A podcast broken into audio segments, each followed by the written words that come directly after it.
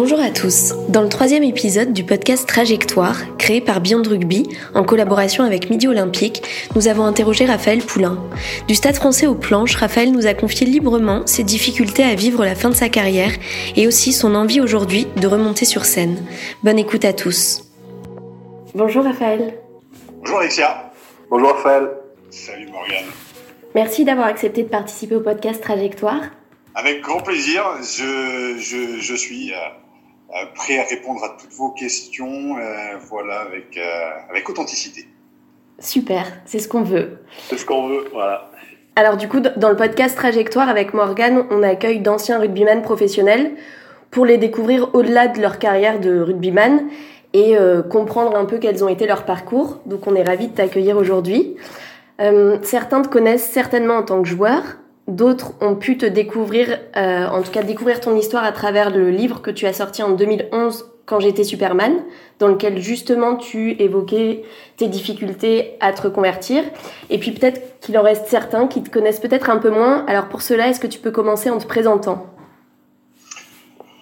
Euh, c'est un exercice qui est, toujours euh, très particulier de se présenter parce qu'on se présente toujours par ce que l'on fait et pas ce que l'on est. Donc, je vais résumer en, en, deux minutes euh, ce que j'ai été jusqu'à aujourd'hui, dans l'instant présent avec avec vous. Je suis originaire de Picardie. J'étais euh, euh, voilà, j'ai une très bonne éducation judéo-chrétienne, un peu matriarcale, et euh, je suis arrivé à 18 ans euh, à Paris de ma petite campagne Picarde, et j'ai gagné un titre Réchelle avec une équipe de malades une équipe de fous et j'aime en parler parce que j'ai eu la chance d'être trois fois champion de France avec le boulier de Brennus, mais ce souvenir, il était énorme. Et en 99, je suis devenu euh, rugbyman professionnel. J'ai été, euh, voilà, j'ai fait partie de cette aventure extraordinaire avec les Dominici, avec les, les Dominguez, les Rabadan, les Blins et consorts.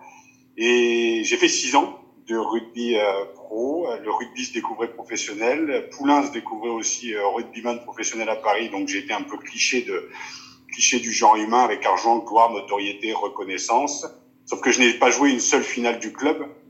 Après, je suis devenu comédien. J'ai eu la chance de jouer avec Isabelle Adjani une pièce de théâtre qui s'appelle euh, euh, La dernière nuit pour Marie Stuart, où j'avais le rôle d'un apprenti bourreau muet en 1100 en Écosse. Muet en plus. Et euh, derrière, je suis revenu au Racing un an, 2007-2008. Et puis, ben, quand une carrière s'arrête, justement, on a toujours l'impression que le sportif ou la sportive se barre avec son argent et sa notoriété. Ben, moi, je suis parti avec euh, avec ma colère, avec euh, des regrets, avec ma nostalgie, avec euh, un corps voilà, que je connaissais pas, des émotions dont je m'étais coupé, euh, un mental soi-disant à toute épreuve ou un mental d'acier. Euh, bon, c'est un peu de la branlette philosophique et puis euh, personne qui croyait en moi, donc il a fallu se reconstruire.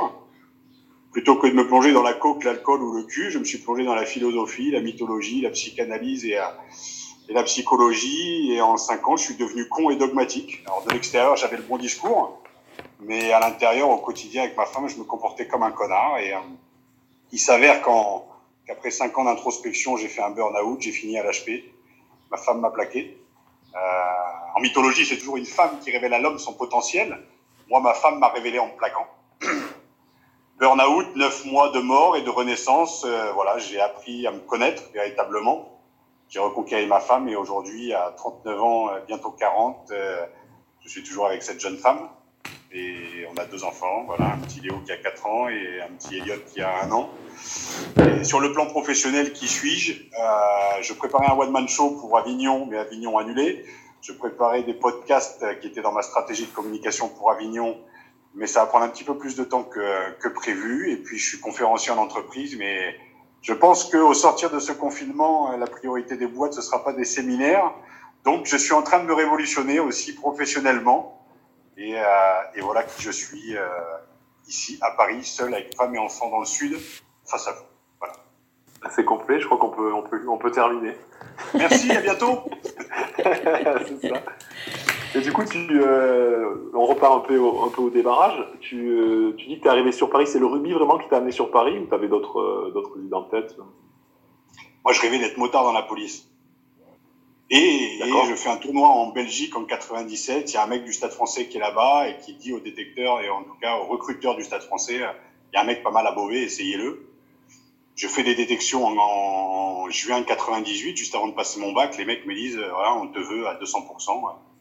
Et deux mois plus tard, je passe de cette petite, ce petit village de 700 habitants où j'habitais pendant 18 ans à La Défense, où j'habite dans un appartement au 27e étage, avec vue sur l'Arche de la Défense, un cimetière, une autoroute et une fac où je pas.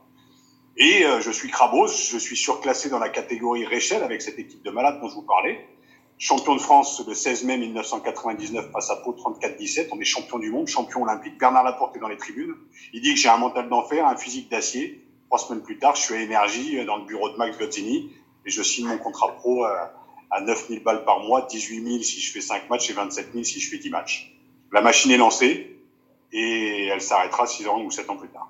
Dans ta famille, du coup, il y avait des personnes qui jouaient au rugby. Enfin, comment le rugby est venu euh, comme un sport que tu as pratiqué? Euh, j'ai commencé à 7 ans. Euh, je me souviens que j'étais dans la cuisine. Ma mère discutait avec mon père. J'avais fait du judo, j'avais pété deux clavicules. Au ping-pong, je bouffais des balles. Donc, euh, un moment, mon père m'a dit Mais qu'est-ce qu'on va faire de lui quoi?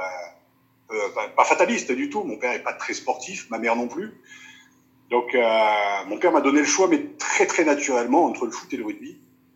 Et j'avais pas le gabarit que j'ai que j'ai aujourd'hui ou que j'avais à 18 ou 19 ans, mais je suis arrivé à Beauvais sur ce terrain Anne-Marie Lenormand a été ma première entraîneur de rugby. Euh, ça a été magique. Mon meilleur pote Luc, qui est encore mon meilleur pote aujourd'hui, euh, je commence le rugby avec lui. Et euh, dix ans à Beauvais, à découvrir un sport magique avec. Alors, ce qui est assez hallucinant, c'est avec la différence, parce qu'il y avait des gros, des grands, des gras, il y avait des Chinois, il y avait des Noirs, il y avait des Blacks. Et moi, le, le, le, le parallèle que je fais, c'est que mes parents, à ce moment-là, me mettent dans une école catholique où on est mille petits blonds blancs bien peignés.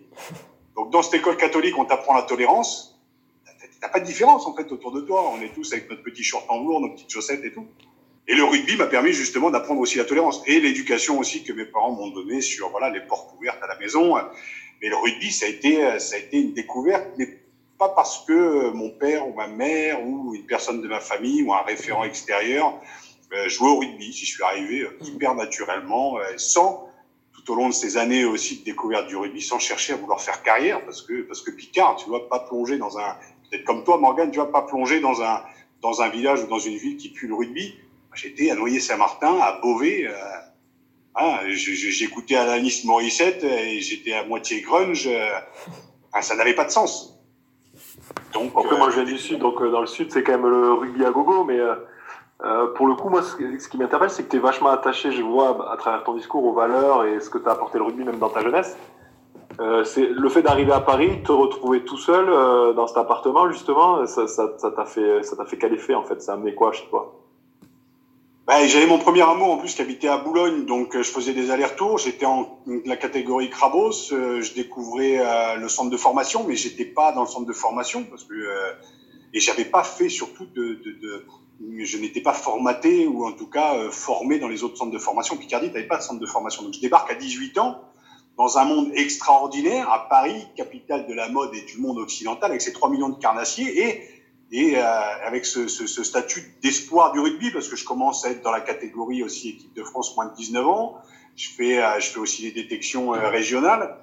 Mais tout ça est un petit peu lunaire pour, je t'ai dit, un gamin qui, deux ans plus tôt, enlevait des betteraves montées dans les champs pour s'acheter un casque de mobilette. Donc c'était, c'était, c'était lunaire, c'était extraordinaire. Et au milieu de cette saison 98-99, petit moment de dépression, euh, cette jeune femme me plaque et, et, je me mets à compter les 406 coupés qui passent en bas de, mon appartement, quoi. Et le rugby fonctionne, mais je sais pas ce que je vais devenir. La question conne qu'on se pose à 18 ans, qu'est-ce que je vais faire de ma vie? Euh, moi, on m'a mis dans une fac commerce-gestion et à faire du rugby sans savoir si j'allais devenir rugbyman professionnel. Donc, un peu paumé. Mes parents à 150 km, mais je les écoutais plus parce que je voyais tout à travers le club. Et puis, dans ce petit moment de dépression, un type tape à ma porte, euh, et en fait, c'était Pierrot Rabadan qui me dit, écoute, je sais ce que tu vis, viens habiter avec moi. J'habite avec Salim Rodolphe à Malakoff, dans 100 mètres carrés. Et là, on a été les catastrophiques, les quatre astrophiques, les quatre fantastiques de la connerie qu'on est encore aujourd'hui. Et euh, on a cassé Paris et j'ai été surclassé deux semaines plus tard. Et euh, la suite, c'est champion de France Réchelle et rugbyman professionnel. Donc tout arrive hyper rapidement. En fait, t'es pas du tout préparé à ça. Et est-ce que au moment justement où tu as eu un petit down, est-ce qu'à ce, moment-là, tu en as quand même profité pour réfléchir à ce que tu pourrais faire après le rugby? Ah, j'en rigole parce que c'est. En fait, Alexia et Morgan, enfin, on le sait, c'est hyper dur à 18 ans de savoir ce qu'on va faire de sa vie. Dans une société aujourd'hui où on met en avant le super-héros, le masculin, le mâle invulnérable, euh, à 18 ans, moi j'avais, je faisais 92, 94, 95 kilos. Euh, voilà, j'avais les épaules larges, les couilles bien accrochées, persuadé d'avoir confiance en moi. Et, euh, et j'étais sauveur en fait, j'étais sauveur de mon monde, sauveur de mes parents, sauveur du rugby. Donc euh, on me dit, euh, j'apprends en 99 que je vais être rugbyman professionnel. Donc là, c'est le super-héros qui est un dieu du stade. Enfin, il y a tout derrière, toute cette, euh, toute cette, euh, cette dynamique. Et c'est hyper dur à 18 ans de se dire, mm. qu'est-ce que je vais faire de ma vie alors que je suis pas encore rugbyman professionnel à ce moment-là. D'essayer de se projeter à dire, putain, dans 15 ans, il va falloir que je pense à savoir ce que je vais faire comme métier. Aujourd'hui, c'est hyper dur de dire à un gamin de 16, 17, 18 ans, fais gaffe parce que vous êtes 30 dans cette salle, sur les 30, il y en a un, deux, voire trois qui vont percer, et le reste, bah, il va falloir aussi accepter que votre rêve peut se casser la gueule.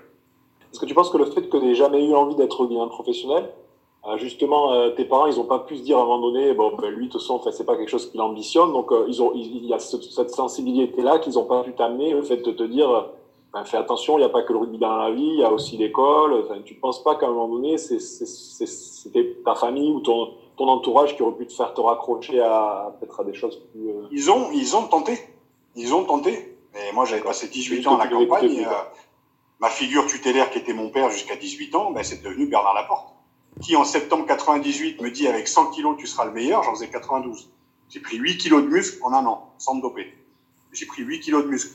Parce que ma nouvelle figure tutélaire, en tout cas mon référent masculin à l'époque, c'était, euh, c'était Bernard Laporte, qui me disait, ben ouais, tu seras le meilleur comme ça. Moi, j'ai cru, donc je ne voyais qu'à travers le club.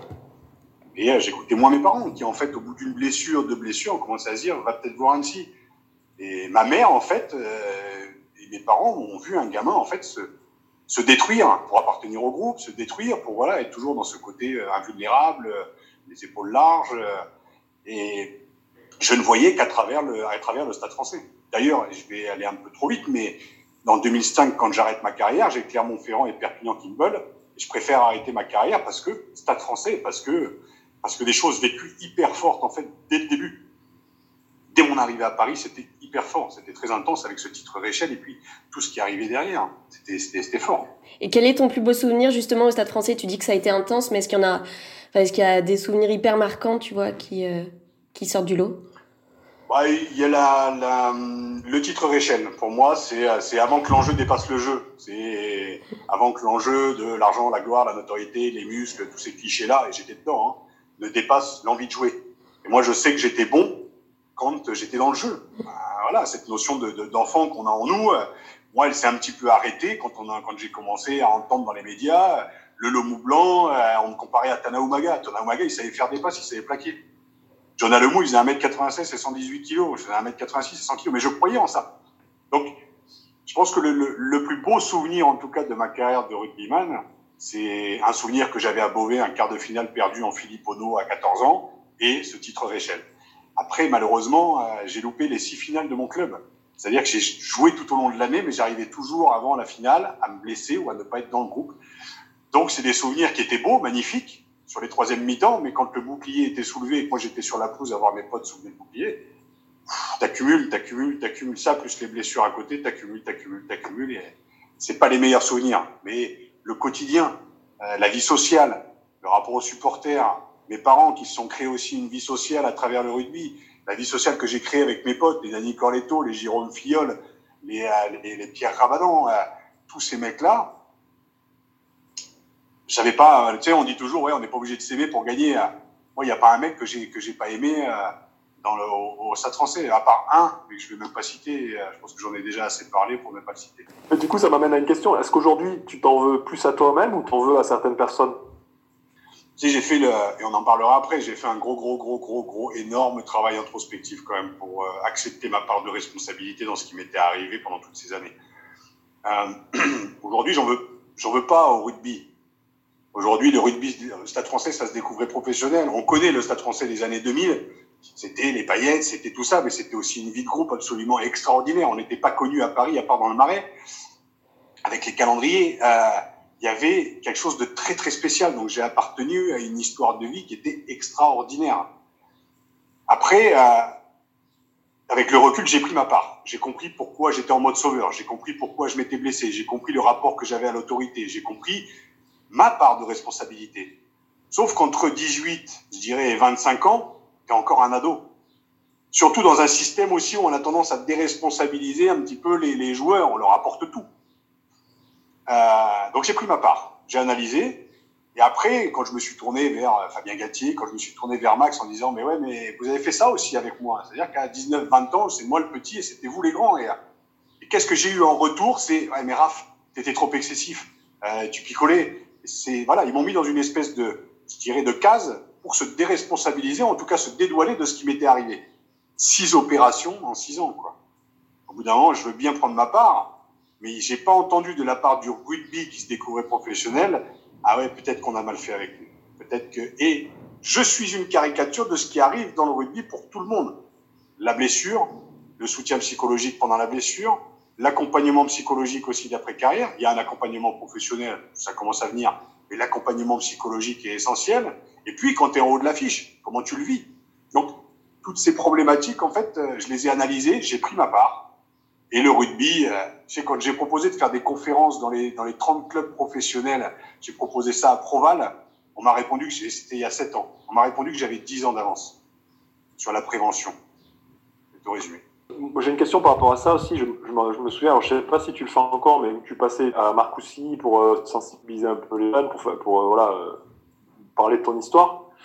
Comment tu penses que ces joueurs-là l'avaient pris, ce discours-là? Tu penses qu'ils t'ont écouté juste de manière hyper attentive ou ils ont c'est rentré dans une oreille et c'est ressorti par l'autre?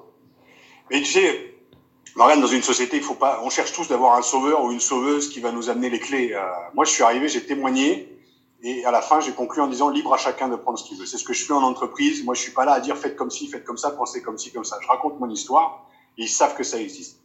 Euh, quand j'en discute euh, encore aujourd'hui avec Teddy Thomas, quand j'en discute avec euh, Baptiste Serin, quand j'en discute avec avec tous les mecs qui étaient là en fait dans cette salle, qui pour la plupart jouent aujourd'hui en première dans le top 14 ou en Pro D2, déjà il y a un respect parce que le respect de l'ancien tu l'as connu et il existe encore aujourd'hui. Et puis derrière c'est ah ouais peut-être que peut-être que ouais ouais peut-être que ça ça existe aussi ouais que l'envers du décor que le côté gladiateur c'est peut-être pas ce qu'on essaie de nous vendre depuis tout petit donc euh, l'impact, il est, euh, il est, euh, il, existe, il a existé et ça a permis justement peut-être à certains qui n'ont pas fait carrière de se dire, ah ouais, c'est, ça arrive, l'échec arrive, l'aveu de faiblesse aussi arrive, la remise en question aussi, elle doit arriver. Mais tu parles de cette conférence qui a été faite à Marcoussis en 2013. J'ai fait la tournée des pôles espoirs. J'ai eu beaucoup de retours très positifs de gamins qui s'étaient blessés, qui n'avaient pas fait carrière et qui se sont dit ouais merci pour le témoignage. Le bouquin aussi, merci pour le bouquin parce que ça permet de s'identifier à autre chose qu'une forme d'invulnérabilité et de, et, de, et de gladiateur. Euh, voilà. Et moi, l'aveu de faiblesse et la vulnérabilité, aujourd'hui, je la prône. L'échec, je le prône parce que c'est ce qui te construit, quoi. Je sais pas du tout si j'ai répondu à ta question, mais voilà. non, non, aussi. C'est juste que des fois, je me dis, euh, euh, vois, le discours de l'ancien, tu dis qu'il existe encore, qu'il est, qu'il est respecté, mais par moment, tu sens que ça peut aussi être vu comme euh, ben, le, le, discours du vieux camp. Donc, l'idée, c'est que moi, je suis convaincu que ces discours-là, ils sont, ils sont très importants. Euh, mais à savoir, est-ce qu'aujourd'hui, euh, tout le monde est prêt à les écouter aussi? Tu vois, c'est ça la question. Mais les, les joueurs sont prêts à l'écouter. Tu sais, c'est comme en entreprise, en général, c'est les managers qui me font venir pour leur manager. Et ils me disent, non, mais là, il faut qu'ils évoluent. Si un mec d'un centre de formation vient me chercher et il me dit, euh, ah ben là, il faut que, il faut que tu les responsabilises, les gamins là. Ton discours, ça va impacter sur leur truc. Là, j'ai envie de leur dire, je dis, mais attendez, on a la génération qu'on mérite. Donc vous, les managers, c'est aussi à vous de vous mettre en question. Vous, les directeurs de centres de formation, c'est aussi par rapport à la méthode que vous mettez en place. Peut-être qu'il y a d'autres, justement, d'autres outils, d'autres outils, une autre manière de fonctionner. Donc, le discours, il est entendu par les joueurs. Il est entendu parce que c'est de l'humain, parce que ça arrive à tout le monde de faire une dépression, ça arrive à tout le monde de se blesser, ça arrive à tout le monde d'être en haut de l'affiche et d'avoir des grands moments de gloire. Ça arrive dans le rugby. Mais en fait, c'est l'encadrement qu'il faut aussi responsabiliser. C'est l'encadrement aussi qu'il faut prévenir aussi sur euh, la manière de communiquer avec tes joueurs, euh, voilà, le moment de la blessure, de pas trop le pousser parce que revenir de blessure, déjà la blessure, il y a un message derrière la blessure, c'est le corps parle. Donc derrière la blessure, euh, le fous pas dans le déni à dire ouais j'ai besoin de toi dans trois semaines, il faut que tu sois à la hauteur, parce que le mec se fout sous pression.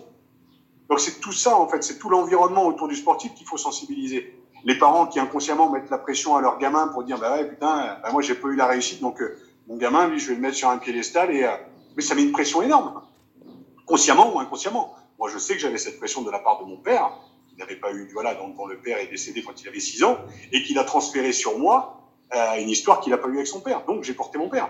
Mais tout ça, je l'ai analysé et j'ai pris le temps de le comprendre. Et on porte tous quelque chose. Donc, il y a un moment où ce discours-là, il se veut euh, juste préventif, responsabilisant et juste d'être dans le partage parce que ça parle. Mais ça ne doit pas parler qu'aux acteurs sur le terrain. Ça doit parler aussi à l'environnement du sportif, à l'environnement du rugbyman, du lanceur de poids, de la, de la sprinteuse. Voilà, il y a tout un environnement hein, autour, du, autour du sportif et de la sportive.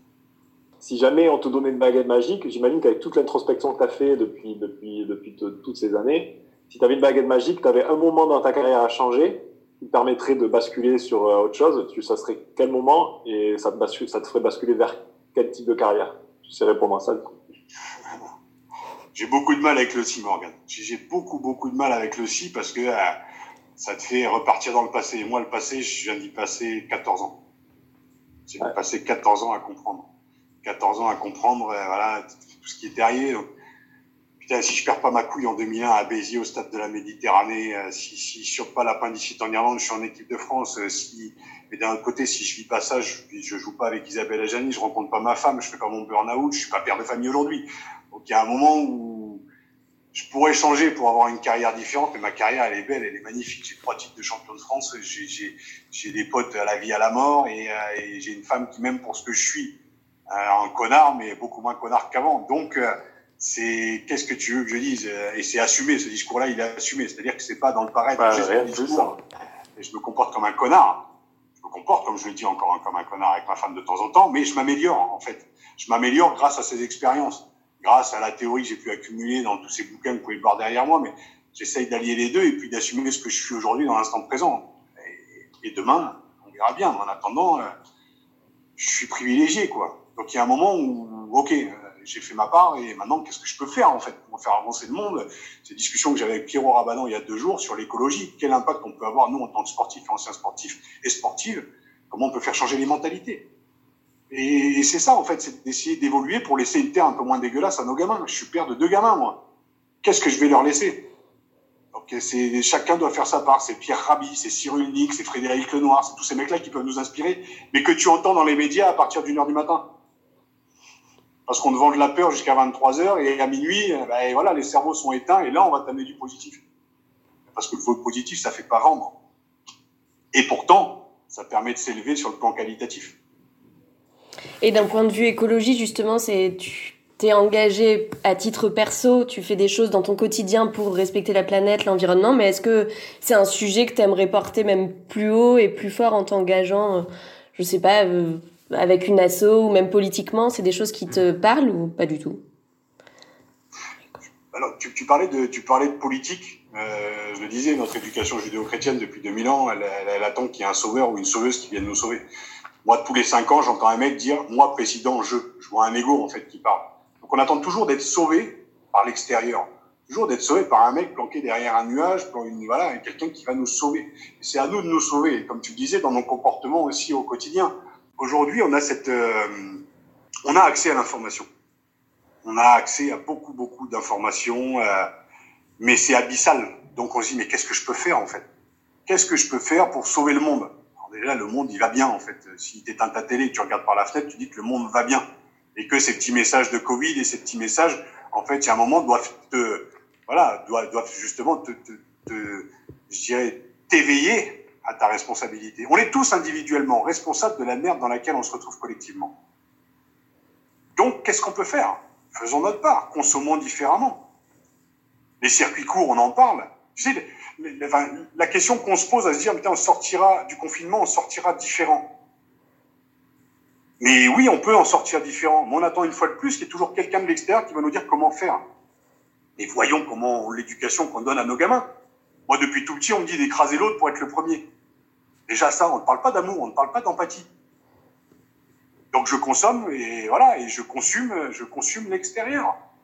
Et quand tu commences à prendre conscience de ta part de responsabilité en tant qu'adulte, eh ben, tu consommes moins à l'extérieur, tu t'apaises et tu essayes de voir les choses un peu différemment, avec un peu plus de largeur.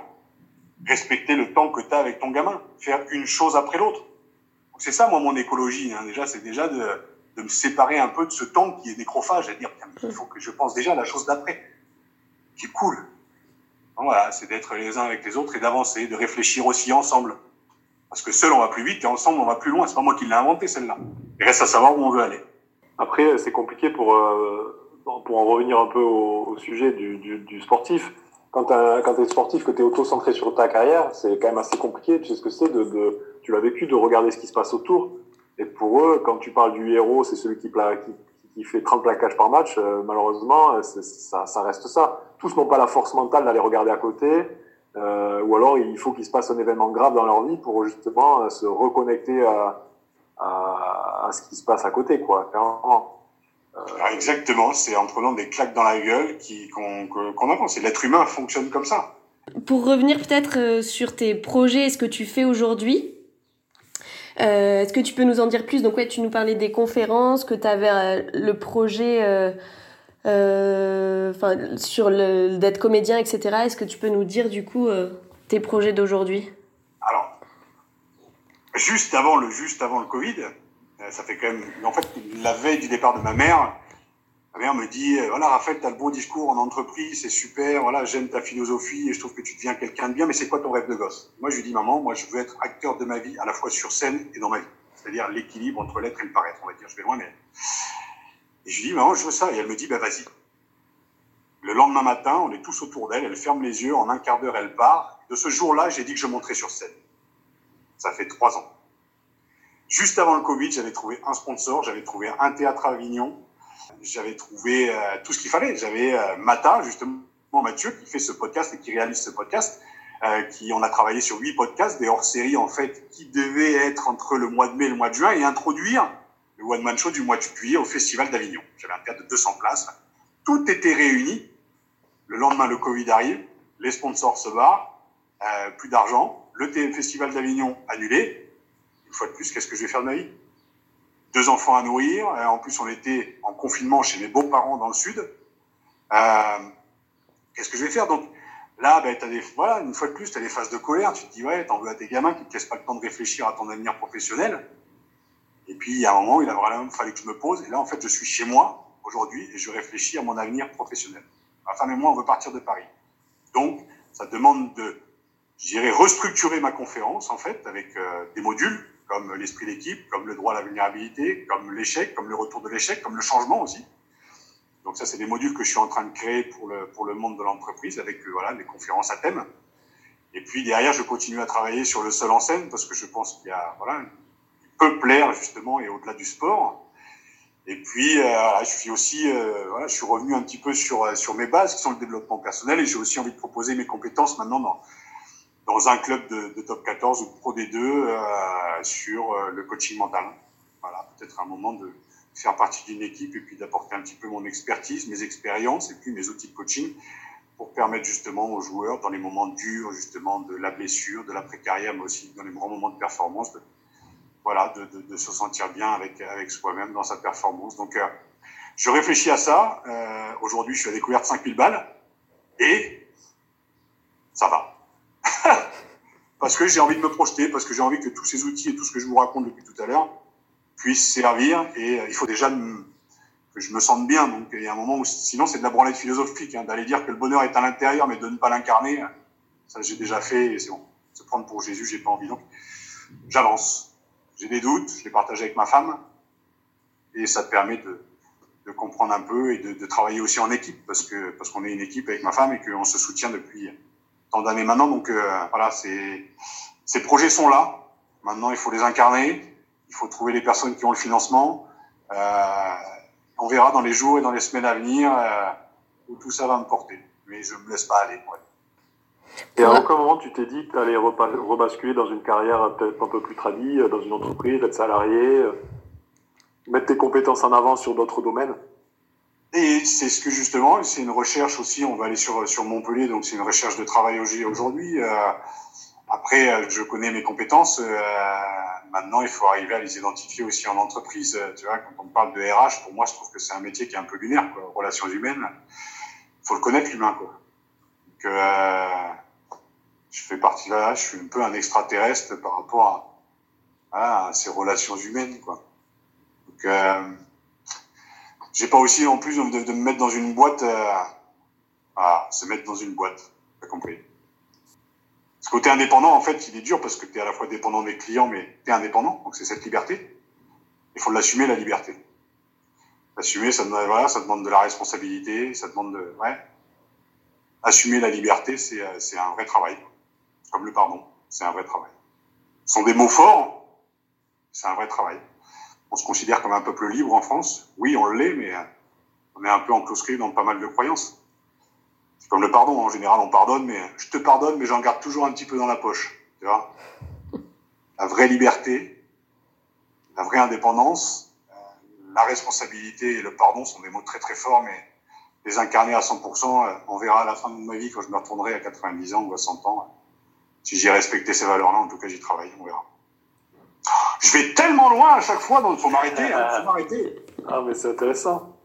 On va perdre les auditeurs parce qu'on est quand même un podcast euh, euh, caricaturé rugby, donc je suis pas sûr que tous auront. Euh, Libre à chacun de prendre ce dans nos réflexions, Morgane. Hein, franchement. Exactement.